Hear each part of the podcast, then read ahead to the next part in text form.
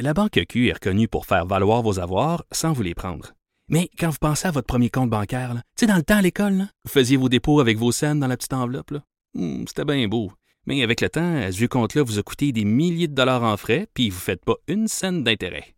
Avec la Banque Q, vous obtenez des intérêts élevés et aucun frais sur vos services bancaires courants. Autrement dit, ça fait pas mal plus de scènes dans votre enveloppe, ça. Banque Q, faites valoir vos avoirs. Visitez banqueq.ca pour en savoir plus. À gauche, à droite, au milieu. Tout le monde est le bienvenu. Jusqu'à 13, vous écoutez Trudeau le midi. Cube Radio. J'en reviens un instant là, sur euh, ce que je discutais avec Claude Villeneuve il y a, il y a quelques minutes là, sur euh, Kathleen Veil, bon, euh, SNC-Lavalin. Madame Veil, bon, elle, n'a pas à répondre des, euh, des actes euh, qui ont pu être posés par son conjoint, qui était un des dirigeants de SNC-Lavalin. Son nom a été mentionné à plusieurs reprises. Je présumerai pas de la culpabilité ou non de cette personne-là. Je veux juste dire que son nom a été mentionné à plusieurs reprises et que vous pouvez pas nécessairement être coupable par association lorsqu'il y a des allégations qui sont faites à l'endroit d'une personne, euh, que ce soit votre conjoint, conjointe, votre fils, votre frère, votre sœur. faut être très prudent là-dedans. Bon, dans le cas de Mme Veil, c'est que là, ça fait quelques situations comme ça qui se euh, multiplient. Il y a deux semaines, c'était l'histoire de l'enquête de l'autorité des marchés financiers sur SNC-Lavalin qui, semble-t-il, avait avorté et qu'il y a des sources qui ont confié que, et là je vais de mémoire, là, euh, que sans nécessairement avoir de preuves, eux avaient cru euh, percevoir que le fait que la ministre de la Justice était Kathleen Veil pouvait peut-être refroidir les ardeurs de certains sans nécessairement dire directement qu'il y avait eu des, des, des, décisions ou des directives politiques qui avaient été données. Madame Veil s'est défendue, elle était très crédible, je, je vois pas pourquoi on la croirait pas. Et là, il y a ces histoires de contributions illégales faites par SNC-Lavalin, ou en tout cas des, remboursements de contributions ce qui fait en sorte que ça devient illégal, euh, qui l'aurait impliqué, système de prête-nom dans lequel elle, elle aurait été euh, impliquée. Là, c'est particulier, là. C'est particulier. Donc, Mme Veil euh, se défend. J'ai des collègues euh, journalistes qui me disaient que sa défense semblait plutôt solide, crédible. J'ai pas eu l'occasion de l'entendre encore là, ce matin. Mais est-ce que un élément qui ça met en lumière, le Claude l'a mentionné au passage, est-ce qu'on peut se dire à quel point c'est pourri SNC-Lavalin? Hein? Et là, même dans le long, long papier de Fifth Estate et de l'émission Enquête à Radio-Canada, euh, j'ai pas vu le reportage, mais j'ai lu dans son entièreté le long papier. C'est à croire qu'il n'y a, y a, pas personne qui est responsable de quoi que ce soit là-dedans. Tu sais, les dirigeants disent Oh, oh, oh. Non, non, hey, nous autres, jamais eu de système de prête, non. Voyons donc. Voyons donc. Au début des années 2000, j'avais un, un, de mes amis, puis à l'époque, je n'étais même pas en politique, rien. J'avais un de mes amis, euh, son père travaillait pour SNC-Lavalin, puis il, il, moi, j'étais impliqué en politique, mais juste euh, politique, la commission jeunesse du Parti libéral. Puis il me racontait que c'était donc bien drôle qu'il recevait des, des, lettres, des, euh, des cartes de Noël des chefs de partis politiques, entre autres du Parti libéral, euh, parce, pour ses contributions, mais qu'il trouvait ça très drôle, parce que lui, il donnait au parti, mais c'est pas parce qu'il croyait, c'est parce que le deal avec son employeur, c'est que dans son salaire, il y avait une partie du salaire qui servait à donner ça et ou que sinon il faisait un chèque puis qu'il y avait un remboursement. Puis tu sais, ces systèmes-là ont été prouvés euh, à maintes et maintes reprises. Donc, devant les gens de SNC-Lavalin qui se payent notre gueule en disant, bah, euh, non, nous autres, on connaît pas ça. Je, eh bien, je sais bien pas c'est qui qui faisait ça. Voyons donc.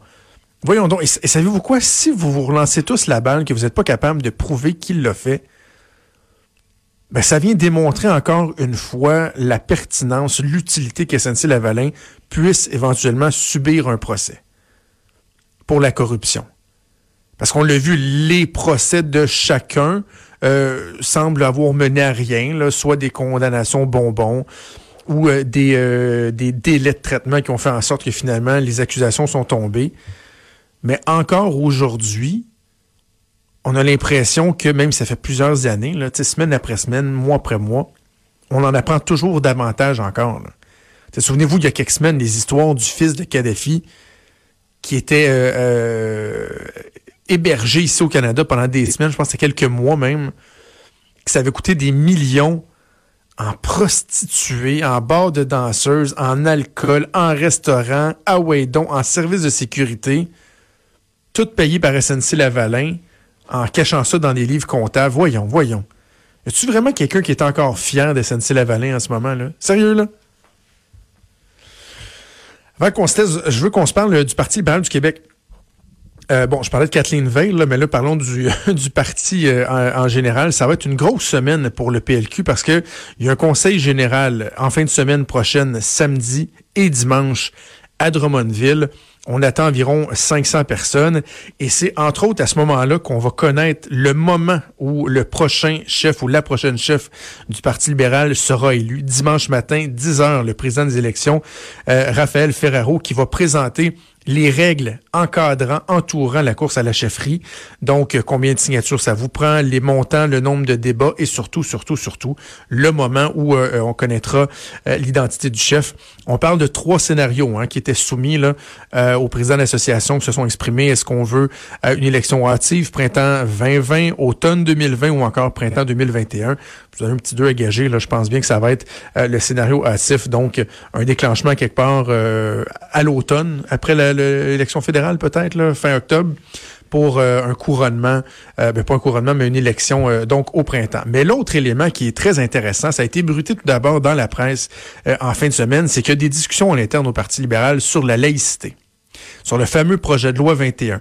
Et là, il y a des députés qui se sont positionnés, sont au nombre de six selon les informations qui ont été rapportées. Et moi, j'ai fait mon ma petite enquête de mon côté. Effectivement, que ça, semble être le cas. En tout cas, on vient pas démentir ces informations-là. Mais avec Dominique Anglade en tête, celle qui est pressentie là, pas mal seule sur les rangs en ce moment, même si elle-même n'a pas confirmé encore, là, mais on s'entend que dans les faits, ça va arriver, qu'elle elle va se lancer dans la course à la chefferie. Elle a dit moi, je pense que euh, on devrait appuyer la, la position initiale Bouchard-Taylor et dire par contre qu'on n'est pas d'accord à ce qu'on vienne élargir ça aux enseignants, aux éducatrices, etc et de voir s'il n'y a pas moyen d'établir un consensus, entre autres, avec le gouvernement, ou au moins de sauver la face sur la place publique. Parce que ce que ces députés-là ont fait de bien, je pense, en fin de semaine, ils sont minoritaires. C'est à peu près le tiers du caucus, plus ou moins, qui sera en accord avec ça, contre le, reste, les deux tiers qui s'opposent, qui veulent garder la, position traditionnelle, les libertés, là, hein, dans, le plafond, on touche pas à ça. Euh, si le Parti libéral veut reconnecter éventuellement avec les francophones, parce qu'on sait à quel point ils ont perdu les appuis, puis qu'on a l'impression que c'est rendu le parti d'une seule ville ou une seule région, la région montréalaise, et euh, des anglophones, s'ils veulent reconnecter avec les francophones un peu partout au Québec, à un moment donné, il faudra qu'ils soient capables de se faire le reflet un peu de ce que les gens veulent. Et clairement, on le sait, le projet de loi sur la laïcité, il est appuyé par le gouvernement. Donc, j'ai bien hâte de voir ce qui va se passer en fin de semaine, parce qu'en fin de semaine, il y aura des ateliers. Entre autres, un des ateliers va porter sur les questions d'identité, de francophonie. Et euh, dans le, le, volet identité, c'est là qu'on va parler de laïcité. Ce qui est essentiel à court terme pour le Parti libéral, c'est de laisser ses militants s'exprimer. Des militants, euh, on, on, doit éviter d'étouffer ce débat-là, comme des fois, ça s'est déjà vu au Parti libéral ou dans d'autres partis politiques. On doit laisser les militants s'exprimer et que le caucus ne soit pas fermé peut-être à, réévaluer sa position. Parce que si vous voulez reconnecter avec les Québécois, je pense que ça va passer par là. Et il y a un élu qui me disait, l'autre aspect, c'est que le Parti libéral doit se refaire, si on veut, euh, une image de parti qui est capable d'être nationaliste de défendre les Québécois, les valeurs québécoises, pas être uniquement euh, fédéraliste sans jamais faire aucun compromis. Et ce que cet élu-là me disait avec euh, beaucoup de justesse, c'est que s'ils veulent recommencer à parler de nationalisme, se redraper dans le nationalisme, la première étape, c'est assurément celle de la laïcité. C'est le premier dossier identitaire euh, où on peut faire valoir un certain euh, sentiment nationaliste et euh, donc les libéraux qui auront une opportunité de peut-être de modifier leur position, en tout cas d'amorcer une réflexion un peu plus approfondie à ce niveau-là. Reste à voir si tout ça va se faire dans la bonne entente. Et aussi, on verra, les candidats de la chefferie, là, hmm, une couple qui vont essayer de se manifester au cours de la fin de semaine prochaine. on aura l'occasion d'en reparler cette semaine. C'est déjà tout pour nous. Antoine Robitaille qui s'en vient avec là-haut sur la colline. Merci à Joanie Henry, Véronique Racine et Hugo Veilleux. Et moi, je vous dis, on se reparle demain à midi. Bonne journée.